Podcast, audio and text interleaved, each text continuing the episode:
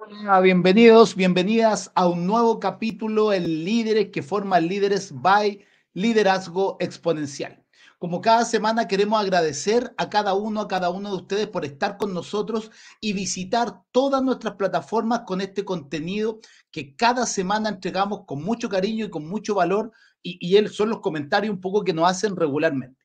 No se olviden, pueden ver todos los programas que tenemos en el podcast en nuestra app, app.liderexponencial.org, donde están todos los capítulos, temporada 1, temporada 2 y también paper, eh, las entrevistas que estamos haciendo, todos estos artículos que también hemos desarrollado que van a en eh, conjugando este entorno de conocimiento que son los aprendizajes que tenemos cada semana, cada mes con los distintos clientes que eh, acompañamos. Hoy día se vienen dos clientes nuevos, ya los vamos a publicar ahí, que son parte de este liderazgo exponencial. También pueden ver el podcast en podcast.liderexponencial.org y también con nuestros medias partners en México, en Estados Unidos. Recuerden que estamos saliendo con Ericot en diferido, así que busquen por favor arroba liderexponencial.org o EXL, ¿vale? Que es nuestra marca y así van a poder tener todo el contenido que desarrollamos semana a semana. Bien, sin más, ustedes saben que me gusta irme derechamente al tema. Hoy día traemos un tema que es bien complejo. ¿ah? Yo he visto harto en redes sociales que la gente está hablando de esto. Oye, no, es que 100% online. Es más, he visto hartas publicaciones ahí em, de varios headhunters que vienen hablando, oye, no es cómo trabajar 100% online, virtual. He visto una cantidad de gente que se está yendo a otros países está trabajando desde lugares remotos, hasta con diferencia horaria, en base a este trabajo online, pero nosotros queremos llevarlo un poquito más allá esta conversa y la queremos llevar a los entornos híbridos, que son uno de los entornos que más complican muchas veces el desarrollo dentro del ecosistema de las compañías. Recuerden lo que dijo los más, oye, no, que toda la gente se devuelva a la compañía. Y fíjense que estábamos en Panamá, eh, estaba eh, yo preparándome, o ya había dado ya mi, charla TED, y me encuentro con Luis eh, Urdaneta, que, tuve la oportunidad de, participar, y Néstor Altuve, y, y, nos fuimos a almorzar y empezamos a conversar sobre esto. Y yo le dije, esto da para un podcast. Así que sin más, los presento. Luis Urdaneta, ¿cómo estás, mi amigo? Gusto en saludarte. Gracias por estar con nosotros. Hola Marcelo, ¿cómo estás? Gusto en saludarte. Gusto en verte de nuevo desde que nos vimos acá en, Panamá. Eh, me presento. Eh, yo pertenezco a la Red Latinoamericana de Transformación Digital y a, Ágiles, a la comunidad de Ágiles Panamá. Eh, y he trabajado en el área principalmente bancaria dentro de la ciudad de Panamá, en entornos netamente de tecnología o full de tecnología y en otras empresas importantes de retail. Eh, me encanta el tema, como lo estabas diciendo, eh, empezamos hablando y tuvimos una conversa bastante interesante porque conversamos de todo lo que es el entorno alrededor de nosotros y que no todo es 100% lo que vemos, siempre tenemos algo de híbrido. Nosotros en nuestro cuerpo no somos solo masa, también estamos conformados por una parte que es agua. Entonces, si te das cuenta, no somos 100% algo. Desde esa perspectiva como que humana o desde esa perspectiva de un componente social, siempre hay algo, siempre hay un entorno que genera e, esa hibridación que nos ha acompañado en nuestra vida desde que somos lo que somos. Y, conversando en eso, Néstor, que se unía a nosotros en esa charla o en ese almuerzo, nos daba más pistas de podernos decir, ¿sabes qué? Y, lo complejo que viene a ser el entorno en lo que vamos a hablar más adelante y cómo vamos a estar desarrollando este podcast. Por lo cual yo te agradezco muchísimo la invitación que nos hace y, y le doy paso a Néstor para que también pueda presentarse y pueda ir conversando un poquitico de, de él y, podamos iniciar la conversación. Eso, eso, tal cual. Néstor, por favor, Néstor Altuve, cuéntanos de ti. Sí, bueno, gracias Marcelo, gracias Luis. Eh, de verdad que es un gusto estar aquí.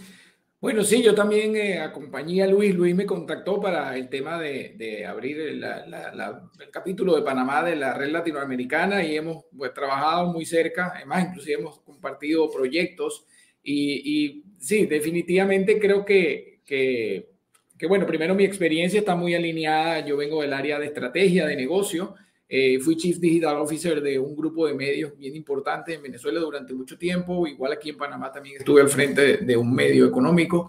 Eh, y básicamente mi preocupación ha sido por el tema, eh, cuando entré en todo este tema de la transformación digital y entendiendo los cambios que necesitaban las organizaciones, realmente me preocupaba mucho más allá de, de la industria donde venía trabajando, que era medio, sino también me he preocupado y es parte de lo que hago hoy en día eh, en cuanto al, manejo o, al entender qué es lo que está sucediendo como una preocupación. Fíjense que mi, en LinkedIn, en mi, perfil dice que mi preocupación es ayudar a las empresas a no desaparecer, a las empresas de la, de, la, de la, era no digital a no desaparecer. Y ahí lo conecto entonces con la conversación de los entornos híbridos y, todo lo que está sucediendo a raíz de, de los cambios que estamos viviendo, porque además eh, eso no se decreta. ¿Ok? Y entonces tiene que ver mucho, es, la gran pregunta es cómo nos ajustamos, cómo realmente procuramos, y tiene que ver mucho con liderazgo, por cierto, este, cómo ajustamos esos entornos a que podamos vivir y a entender cómo es esa, al final termina siendo como una especie de carrera de relevo, ¿no? Donde tiene que haber una perfección no solo en la carrera, sino también en la entrega del testigo. Y ese es el reto principal que tenemos, no solo con el trabajo híbrido, sino con la vida híbrida en general porque yo creo que esto representa unos grandes retos. Importante, esto llegó para quedarse, la vida cambió totalmente. Eh, aquella discusión del señor Elon Musk, sí, está bien todo eso, pero es que el, ya conocimos la vida híbrida en los trabajos y en nuestra propia vida. Entonces ahora tenemos que avanzar y pasar de eso que mucha gente ha dicho que es como un modelo urgente, como hicimos todo urgentemente, a un modelo más planificado, cómo entenderlo, porque además esto lleva eh, quizás el componente eh, muy importante, que además de lo que tú eres experto en ese tema, que es el tema humano. Sabemos que eh, el comportamiento humano y en las organizaciones, como bien dijo el amigo Peter Drucker, la cultura se come a la estrategia en el desayuno.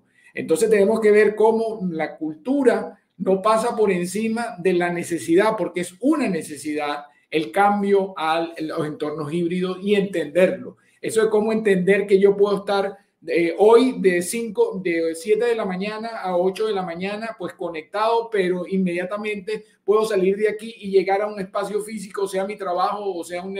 y poder continuar. Entonces, es poder, esa entrega de testigo que yo decía.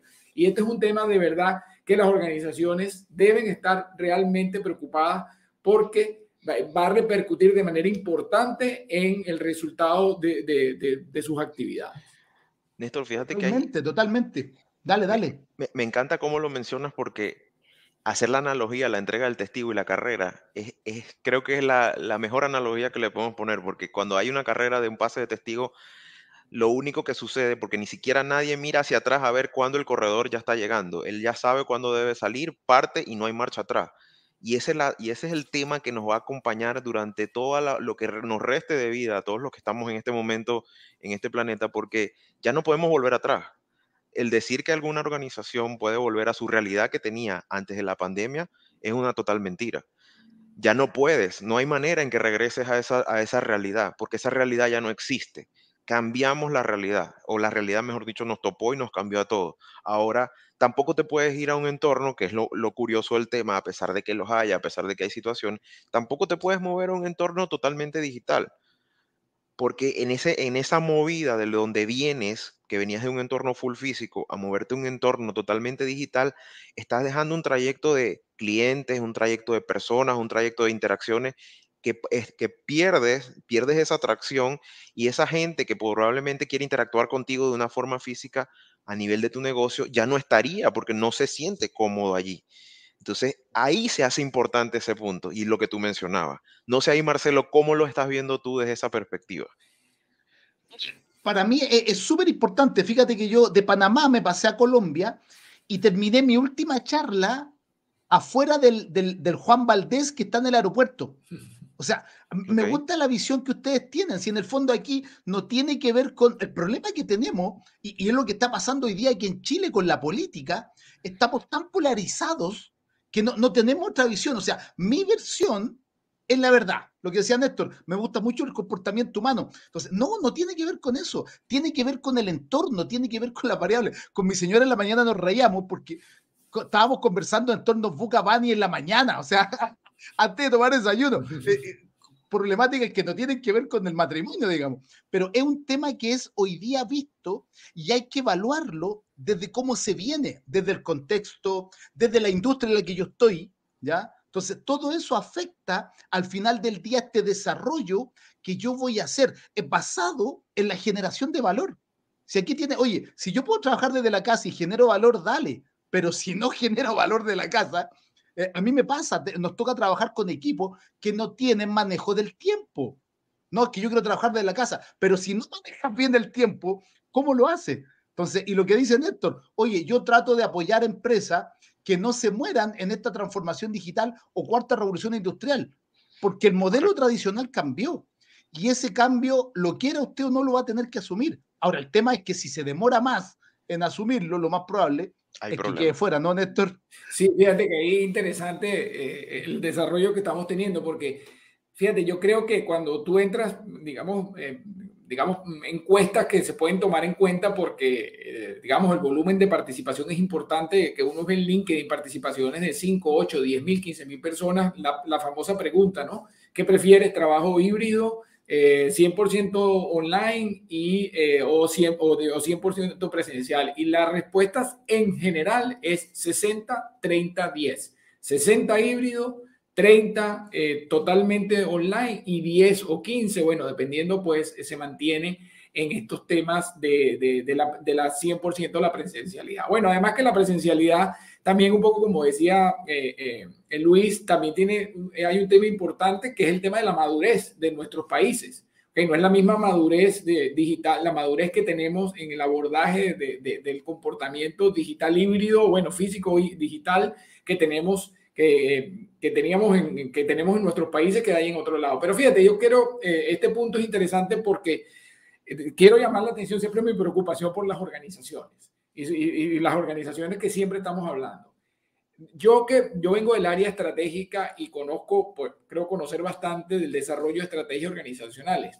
El tema del trabajo híbrido o el comportamiento híbrido de los colaboradores y los dueños de negocio eh, eh, constituye hoy en día prácticamente una, una planeación estratégica paralela, donde tienes que tener capacidades, procesos, ¿ok? Cómo apuntar y cómo eso va a tener resultados de negocio. Prácticamente se convierte en una planificación estratégica paralela y una de las preocupaciones que yo tengo es que la gente no lo está viendo así porque lo está dando por sentado, que eso va a ocurrir.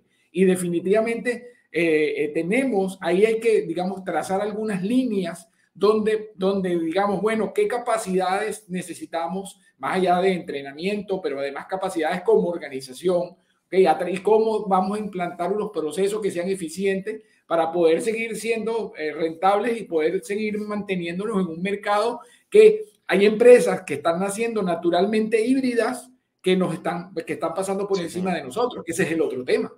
¿Ok? Así es. Y eso, esto es bien interesante porque eh, yo he estado ahí, me animé, Marcelo me animó al tema de la escritura del libro, de un libro, y yo creo que el tema de este, del abordaje de la visión de la vida híbrida, eh, llevando, haciendo pues el Zoom en el trabajo, yo creo que va a dar mucho, da mucho que, que trabajar en las, en las organizaciones porque no lo podemos dar por sentado. Fíjense una de las cosas que sucedió cuando, cuando vino la, la, la pandemia.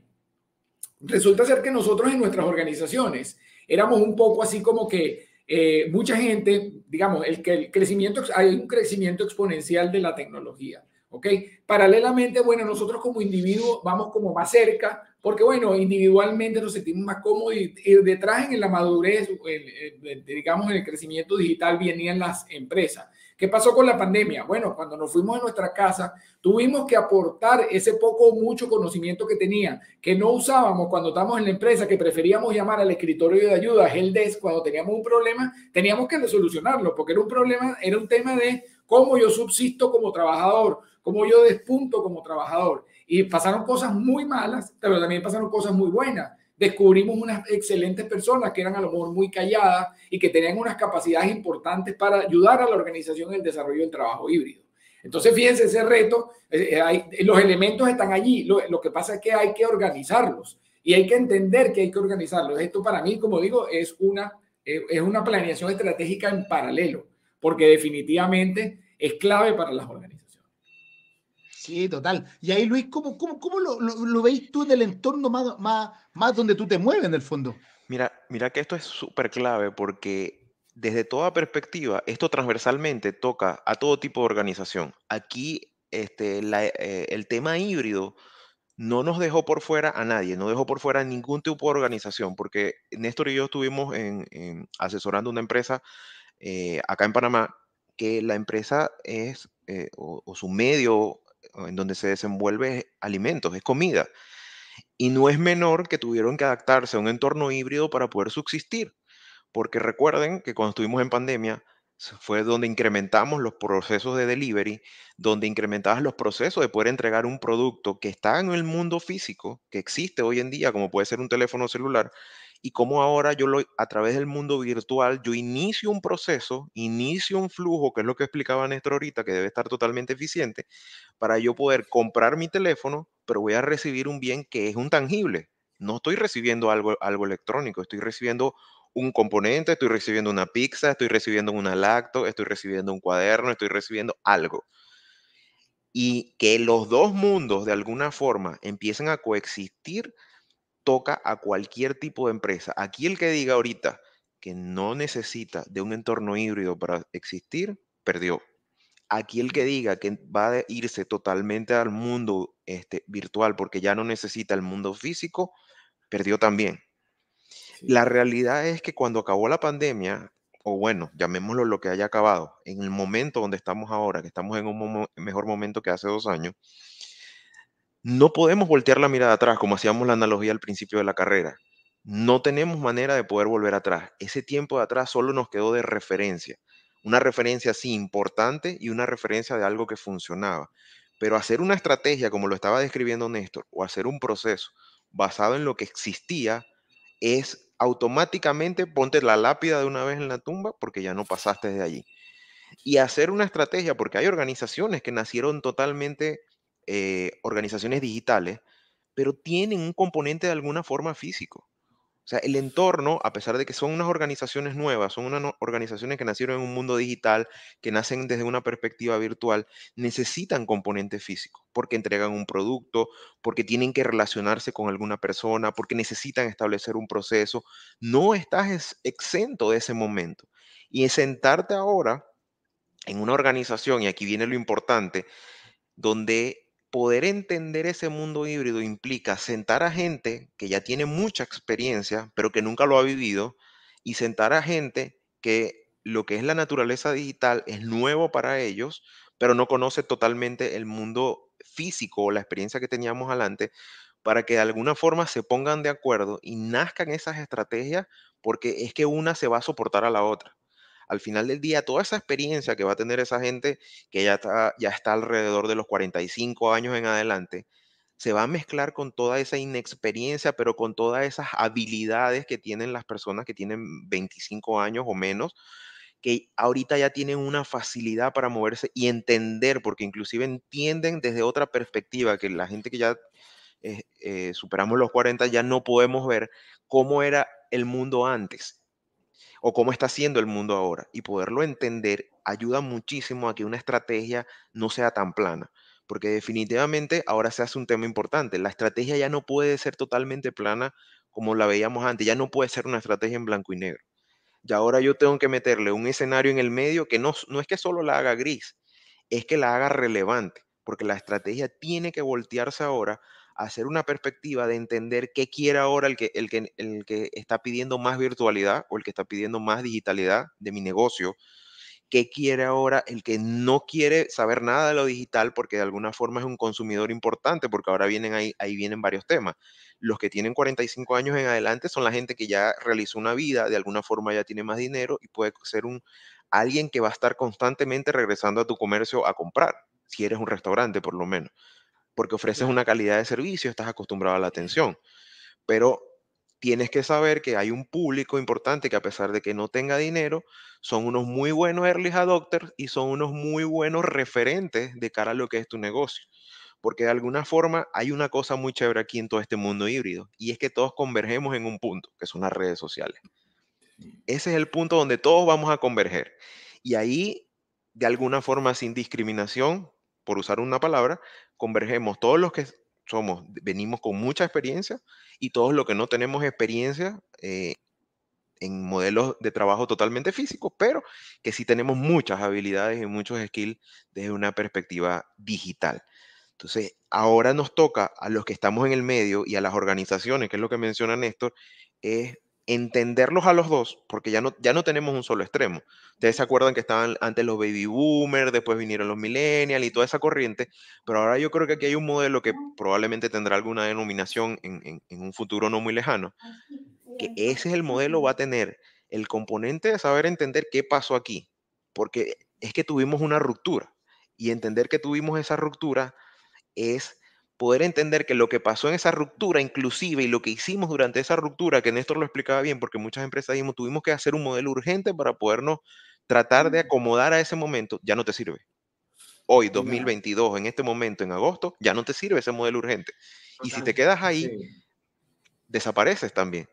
No sé ahí, Néstor y, Marcelo, ¿cómo lo ven ustedes? Marcelo, Marcelo, quería preguntarte algo porque hay un reto, hay un reto, Marcelo, tú que pues manejas ese tema excelente, además que me encanta el tema del, el manejo del tema del liderazgo, porque eh, fíjate, el liderazgo de las empresas, en las empresas hay un reto, quizás el reto más grande, eh, eh, que lo tenemos en todo, pero aquí lo estamos viendo de manera muy marcada, que es, Marcelo, te pregunto, el reto asociado a que no hay una fórmula preestablecida para adoptar el trabajo híbrido. Y esto es bien interesante que nos lo comentes porque tú tienes una expertise interesante allí y no hay una fórmula, no hay una receta, no hay cada empresa, inclusive aunque está en la misma industria, tiene su propio ADN. Puede ser un banco, pero los bancos tienen diferentes ADN. Y cómo abordarlo desde la visión del liderazgo eh, bueno, el, el, tema que tú tratas, pues esa, ese reto de que no hay una fórmula de vamos a hacerlo como lo hace X o Y o Z. Mira, tocaste un tema que es fundamental. Me pasó estar en una empresa de telecomunicaciones que se gastaron una millonada de plata para armar el modelo Google. No, que, que asiento así, que asiento acá. Eh, oye, por ahí no va. Es que mira, es que a Google le funciona, sí, pero tú lo acabas de decir. La cultura del banco es distinta a la de la telco, es distinta a otro tipo de empresa. Aquí hay que partir por las personas. Fíjate que me llama mucho la atención que cada vez que traemos un tema, entorno híbrido, miles de temas que todo decanta el liderazgo. Terminamos hablando de liderazgo. Entonces, y esta pregunta que tú me haces, eh, me acuerdo, me tocó cerrar un evento eh, en Perú para 1.700 personas más o menos, y, y, me preguntaba lo mismo, Marcelo, ¿cómo manejamos esta incertidumbre? Porque claro, un modelo que puede funcionar acá en Chile, puede que en Panamá no funcione o sí funcione. Entonces yo le decía, mira, lo que nosotros hacemos, lo que le enseñamos a los líderes, abracen la incertidumbre, eso es lo primero, porque le tenemos miedo a la incertidumbre. No, en nuestro modelo de liderazgo exponencial, nosotros abrazamos la incertidumbre, andamos con la incertidumbre aquí arriba del hombro, siempre. Lo primero. Y segundo, foco en las personas, pero no este foco en las personas de que, que publico algo lindo en redes sociales, un foco en las personas de verdad. ¿Ya? Usamos, por ejemplo, herramientas como las cartas de la motivación de Jürgen Apelo, de Management 3.0. O sea, ¿qué te mueve? A mí no me complica que, que Luis quiera trabajar 100% remoto pero sí que a él le guste, esté generando valor.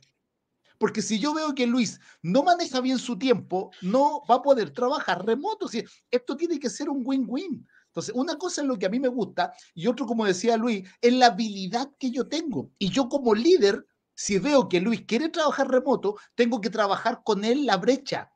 Y eso los gringos ya le pusieron un, un nombre. Se llama reskilling, upskilling, que es la resta que me falta para llegar al óptimo que Luis quiere trabajar desde la casa.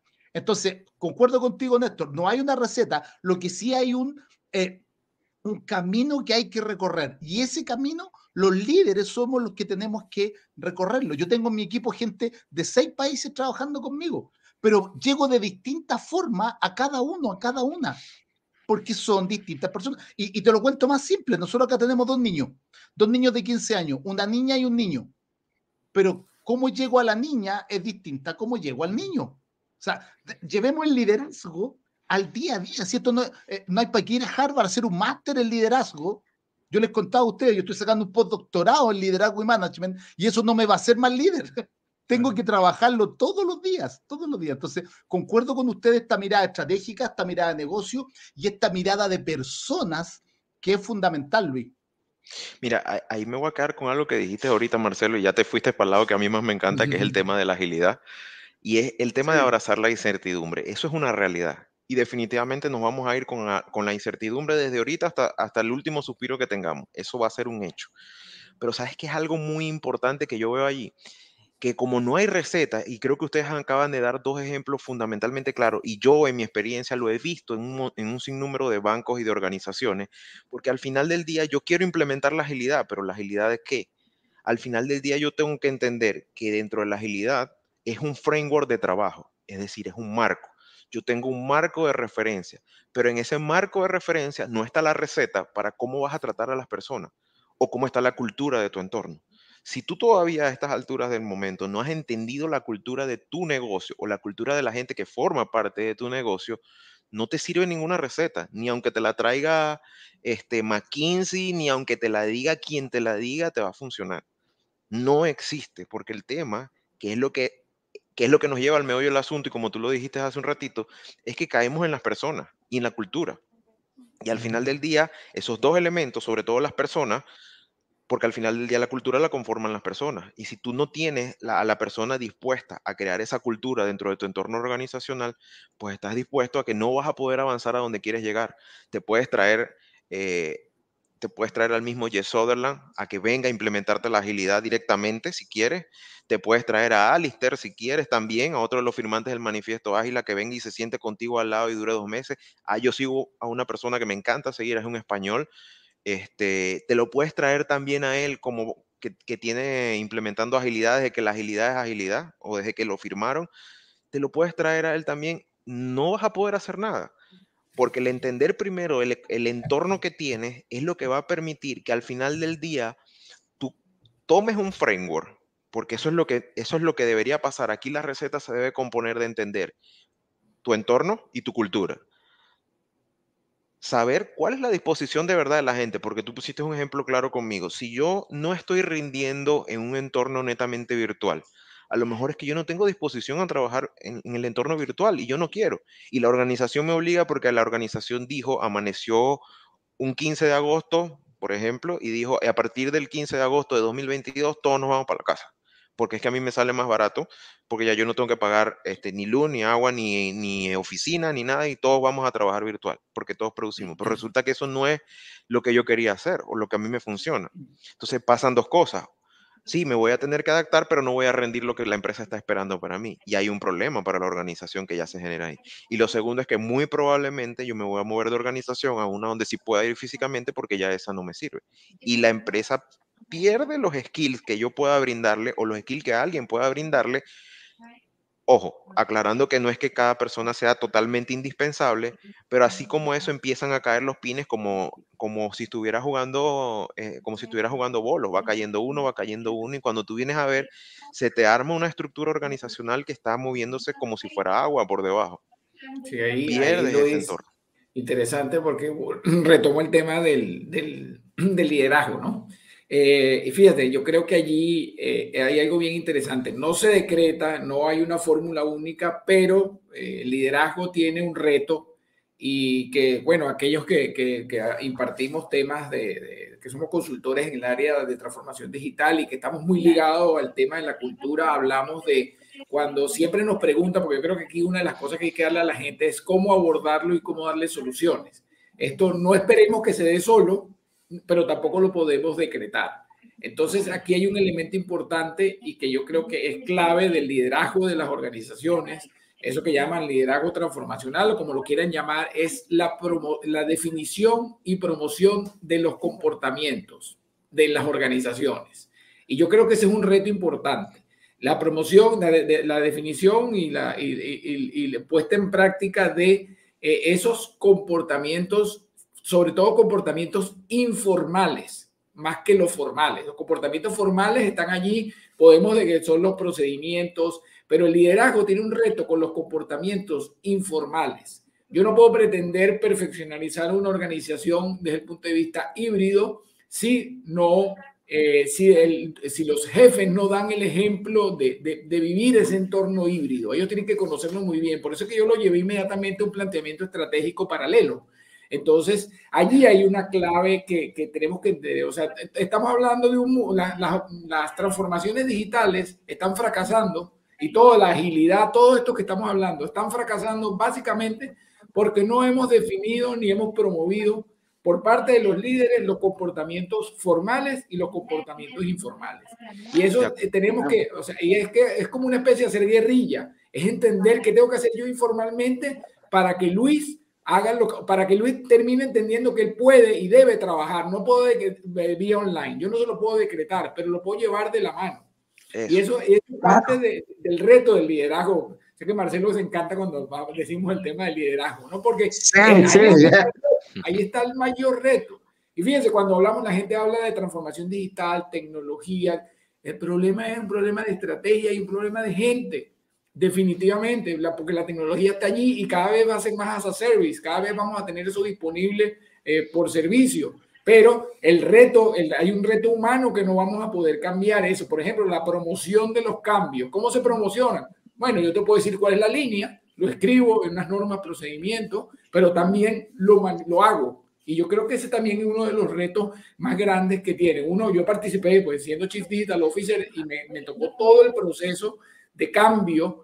Y fíjense, nosotros contratamos cuatro consultores de cambio diferentes, tres de ellos eh, transnacionales, y no podían. ¿Pero por qué no podían? Porque no, no conocían el ADN de la organización. Entonces nos sentamos aquellos que conocíamos la organización, los líderes, y dijimos, bueno, vamos a promover una serie de comportamientos que son necesarios para que esta gente entienda que hay que cambiar. Eh, bueno, pero no, claro, había el ala que, que era los que decretaba, ¿no? Si no lo hacen, los votamos.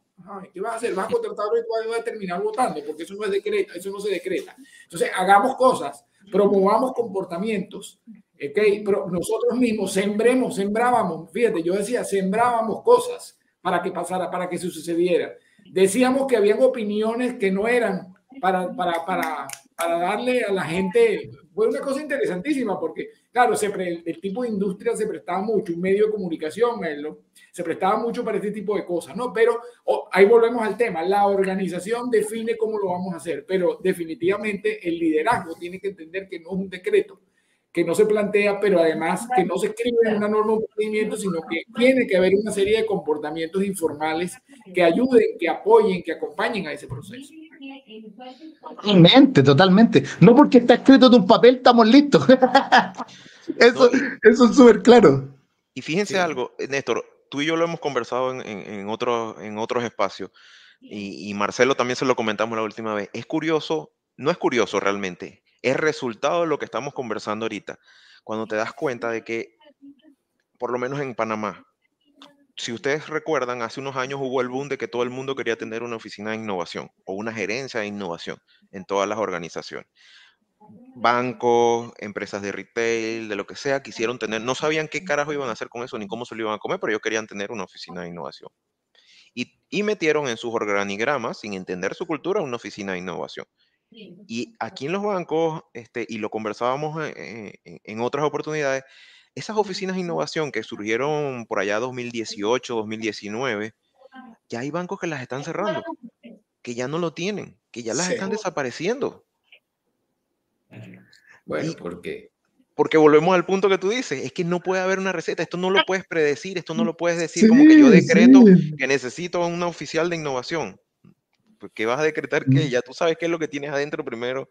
Mira, ahí yo, tengo, un dicho, que yo sé que le va a encantar a Marcelo. Yo tengo un dicho que todo lo que está pasando en transformación digital, innovación, liderazgo, no, las empresas no pueden llevar lo que está de moda en París este verano.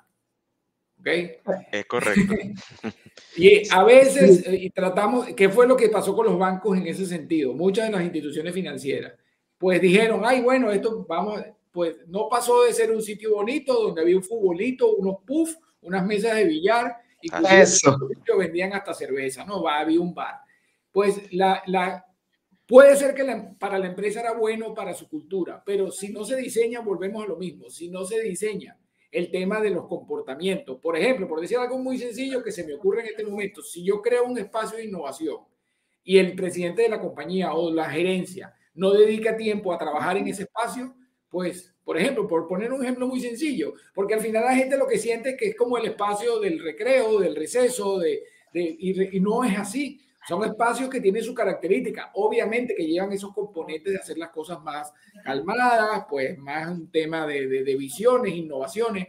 Entonces, reitero que esto no va, eh, igual como todos estos procesos, no va de lo que se lleva en París este verano, va de lo que realmente necesita la organización. Y, y a Marcelo, a ti Luis, nos pasa. Las organizaciones tienen, uno tiene que entender que las organizaciones tienen sus realidades y sus características. ¿Cuántas veces no hemos llegado a organizaciones proponiendo cosas como diciendo, eso ya lo hicimos. ¿Ok? Eso, pasa. Eso, eso, pasa, pero ¿por qué? Bueno, eso ya lo hicimos porque quizás el planteamiento fue un planteamiento demasiado genérico. Hay que conocer los ADN de las organizaciones para poder meterse allí. Sobre todo, claro, yo he estado en ambas partes del lado corporativo y era muy chistoso porque cuando salí del mundo corporativo yo decía, oye, me están tratando como yo trato a la gente, eh, como consultor. Eh, y así, pues. Total. Este, claro, cuando el consultor llegaba, llegaba con una propuesta y me dice, bueno, ¿y este tipo qué le pasa? Este tipo cree que se la sabe toda. Si nosotros ya pasamos por eso. Entonces, ese es un reto. Yo, yo creo, yo creo, bueno, por supuesto, y es parte de lo, de lo, que, lo que, yo como y lo que yo vivo. El, nosotros podemos llevar fórmulas, pero esas fórmulas tienen que estar asociadas al, al ADN, ¿ok? Por, por, supuesto que hoy en día todo, todo se ve, pero uno puede llevar las mejores prácticas. Inclusive ustedes lo viven mucho con, con todos los esquemas asociados a las metodologías ágiles. Pues probablemente quizás el sitio más exitoso, me atrevo a decir, no es aquel que cumple a rajatabla el, eh, una de las, de, de, de, las metodologías, ¿no? Que cumple a rajatabla Scrum, sino aquella empresa que mezcla una con otra y con otra porque la crea dentro de su propio esquema. Yo lo viví, fíjense que yo implanté Balance Scorecard en su momento, en cuando era gerente de estrategia, y una de las cosas que decía, poner en práctica todo lo que era la parte de desarrollo del esquema del Balance Scorecard, o sea, el diseño de los objetivos estratégicos, indicadores y todo eso, pues la metodología aplicaba muy bien, pero la metodología de seguimiento para lo que quería la organización era demasiado pesada. Y entonces echamos mano de las cuatro, eh, de las cuatro disciplinas de Franklin Covey, que es como una metodología que tiene como más foco. Lo que fue lo que hicimos, unimos las dos metodologías, inclusive fuimos a escenarios mundiales a, mostrar el caso de éxito de ese matrimonio entre Kaplan, Norton y Covey, ¿no? Entonces, eso también tiene que entenderlo este, para, para poder abordar temas de híbrido. No hay fórmulas únicas y el tema de los híbridos es igual. No podemos hacerlo como en la experiencia del trabajo híbrido de no, eh, ni siquiera empresas que están en similares geografías eh, o en similares entornos, ¿no? Son totalmente diferentes. Tiene que ver si es una empresa familiar, cómo ha sido su evolución, obviamente el grado de madurez digital, este, el grado de involucramiento, que eso es parte del liderazgo, Marcelo, que todavía uno ve en las organizaciones, uno va a las organizaciones y le pregunta, ¿cuántas personas están incorporadas en el proceso de transformación digital? Uno siempre espera que le digan, bueno, el 80%. Te dicen, no, el 10% y eso está bien. Oye, el 10% de, de, es un cambio que no es ni siquiera digital, es un cambio pues, integral que se están sucediendo en las organizaciones, pues tú no puedes tener eh, la falta de involucramiento. Entonces, en este momento también intentemos, como los líderes tienen que involucrar en todo este desarrollo del esquema híbrido, tiene que, desarrollar, tiene que incorporar también a la mayor cantidad de personas. Y es así, pues. Total. Sí, sí. Fíjate que dale, dale, dale, dale, Luis, para ir cerrando, porque tenemos para hablar cuatro horas aquí. dale, dale, dale. Es que a eso venía. Ahora yo les tengo un reto y te iba a hacer la pregunta pensando por ti, Marcelo. Con, me voy a quedar con la frase de Néstor. Creo que Néstor la puso perfecta en este momento. Mm. Ahora no nos podemos quedar con el tema de moda, lo que esté de moda ahorita, pero que viene de cara al mm. futuro. Totalmente. Fíjate que eh, es muy válido lo que tú dices. Fíjate que yo hice una encuesta en LinkedIn hace un tiempo atrás con el tema de innovación. El 51% de la gente dijo que el área de innovación no estaban generando valor. Así es. No estaban generando valor. Entonces, ¿qué es lo que se viene? Hoy día se viene entornos que no son lineales. ¿Ya? que, me, llama mucho la atención que veo mucha gente hablando en torno eh, Buca, y eso ya murió. Yo vengo hablando de Buca hace mucho tiempo atrás. Hoy día estamos hablando de entornos van, entornos eh, no lineales, entornos quebradizos, que hoy día, quizá cuando el, podcast que va a salir ahora, eh, puede que ya mañana haya cambiado de nuevo el entorno. Entonces, el liderazgo, fíjate que, ¿por qué nuestra metodología se llama liderazgo exponencial? Porque hoy día el crecimiento es exponencial y, y para arriba y para abajo. O sea, vean el ejemplo de Netflix. O sea, ha perdido 3 millones de clientes. Y eso pasó un poquito. Y los liderazgos están mal porque le están echando la culpa a dos cosas. A los latinos, que nos prestamos las cuentas, ¿ya? Y le está echando la culpa a la guerra, que eliminó muchas cuentas de, de, Rusia. Entonces, vean cómo el líder, mientras siga echándole la culpa al de al lado, vamos a estar en un problema. Entonces, ¿qué es lo que se viene? Se viene a hacernos responsables. Es lo único que se viene. Lo único que tenemos claro los líderes es que tenemos que hacernos cargo y querer pagar el precio de liderar, porque no es fácil. Yo muestro siempre esta ojera, esta ojera es pagar el precio de querer liderar, levantarse a las 5 de la mañana, acostarse a las 11 de la noche, tener visibilidad con el equipo, eh, revisar qué está pasando en el entorno, en la industria en la que yo estoy. Y eso no hoy día, es también mañana, y es también pasado, y es también pasado. Entonces, estos programas de liderazgo que, que en cuatro meses quedas como líder, yo le tengo mucho miedo porque el liderazgo se viene trabajando día por día. Y siempre voy evolucionando y siempre voy aprendiendo. Yo siempre lo digo, yo aprendo hasta de mis niños, o sea, de los niños aprendo, de toda la gente. Entonces, esa visibilidad es fundamental. Oye, se nos está yendo el tiempo volando, ¿va? Ahí yo diría que a nadar se, se aprende nadando, ¿no? Pero fíjate, por ejemplo, una recomendación importante que yo doy a, todas las personas, tanto en la parte académica como clientes, es, el tema de qué, qué hacer. Fíjate, por ejemplo, tú pusiste un caso de Netflix. Netflix cometió un gran error, fue que se, se engolosinó con la cantidad, con el crecimiento durante la pandemia, ¿ok? Y no, no tomó decisiones estratégicas paralelas eh, a que asociara, o sea, que pudieran, eh, digamos, entender que eso se iba a terminar. Cuando se terminó, fíjate un poco lo que ha, lo que ha pasado. Eso retoma un poco con el tema de eh, que he estado ayudando a, ciertas organizaciones, una en, Honduras, con el tema de todo este tema de, lo híbrido y el teletrabajo. Una de las cosas que yo digo es que ese cambio urgente, okay, las empresas tienen que procurar que todos esos cambios que se realizaron de forma urgente, no solo en el tema híbrido, sino en todos los demás, tienen que buscar sus dos, tres mejores talentos para, eh, digamos, documentarlos o consolidarlo dentro de sus organizaciones. Todo, mucho de lo que ocurrió es bueno y una de las preocupaciones en nuestros países es que la gente, como dijo Luis, pues, entre comillas, se acabó la pandemia, consideran que ya eso no es necesario. Y resulta ser que tú tienes más bien que, y, el caso de Netflix me hizo verlo de alguna forma, ¿no? Que eh, te, alerto que esos cambios que llevaste a cabo para adaptarme a un entorno eh, que sucedió, un entorno que no esperábamos, pues tienes que seguirlo manteniendo allí y forma parte de eso, de, de los entornos no, de los temas no lineales. Y entonces una recomendación también es allí es Veamos qué hicimos, no lo desechemos, perfeccionémoslos, porque dentro de eso, por supuesto, está la relación híbrida con nuestros colaboradores. No, no, no pidamos que vuelvan 100%, consigamos un equilibrio. No significa que si antes estaban 100% porque estábamos confinados, significa que ahora solamente van, eh, eh, van a pasar otra vez 100%. Oye, dale un día, y así empieza a hacer para ese tipo como Luis, que no le gusta, como él puso el ejemplo, que no le gusta eh, trabajar online, pues lo va a entender y va a entender allí donde está el valor.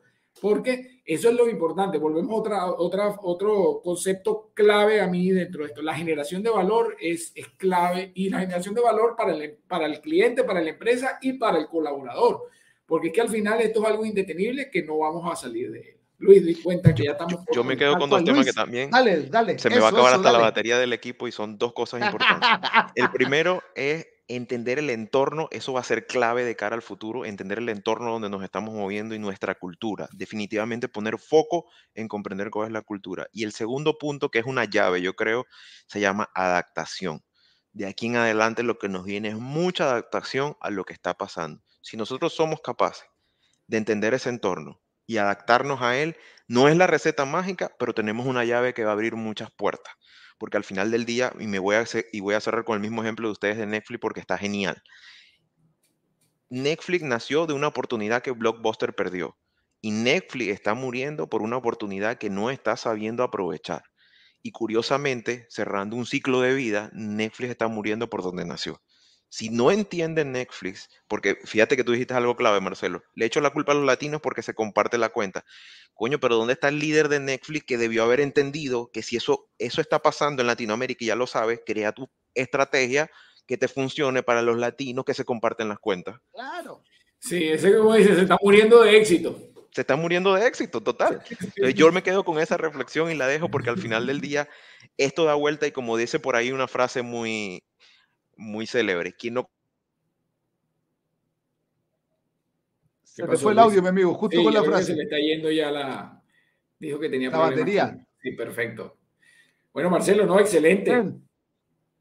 Oye, muchas, muchas gracias. Oye, ya que han comprometido para otro podcast, porque esto, vamos a hacer una miniserie de esto. Vamos a hacer una miniserie de esto. ¿vale? Perfecto.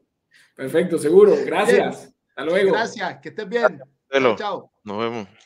Bien, bien, nos vemos. Y a ustedes agradecerle por estar siempre con nosotros cada semana, ya comprometido. ¿ah? Esto da para miniserie, así que vamos a hacer varios programas con Luis y también con Néstor. Soy Marcelo Muñoz y nos vemos en un próximo capítulo de Líderes que forman líderes by Liderazgo Exponencial. Chao, chao.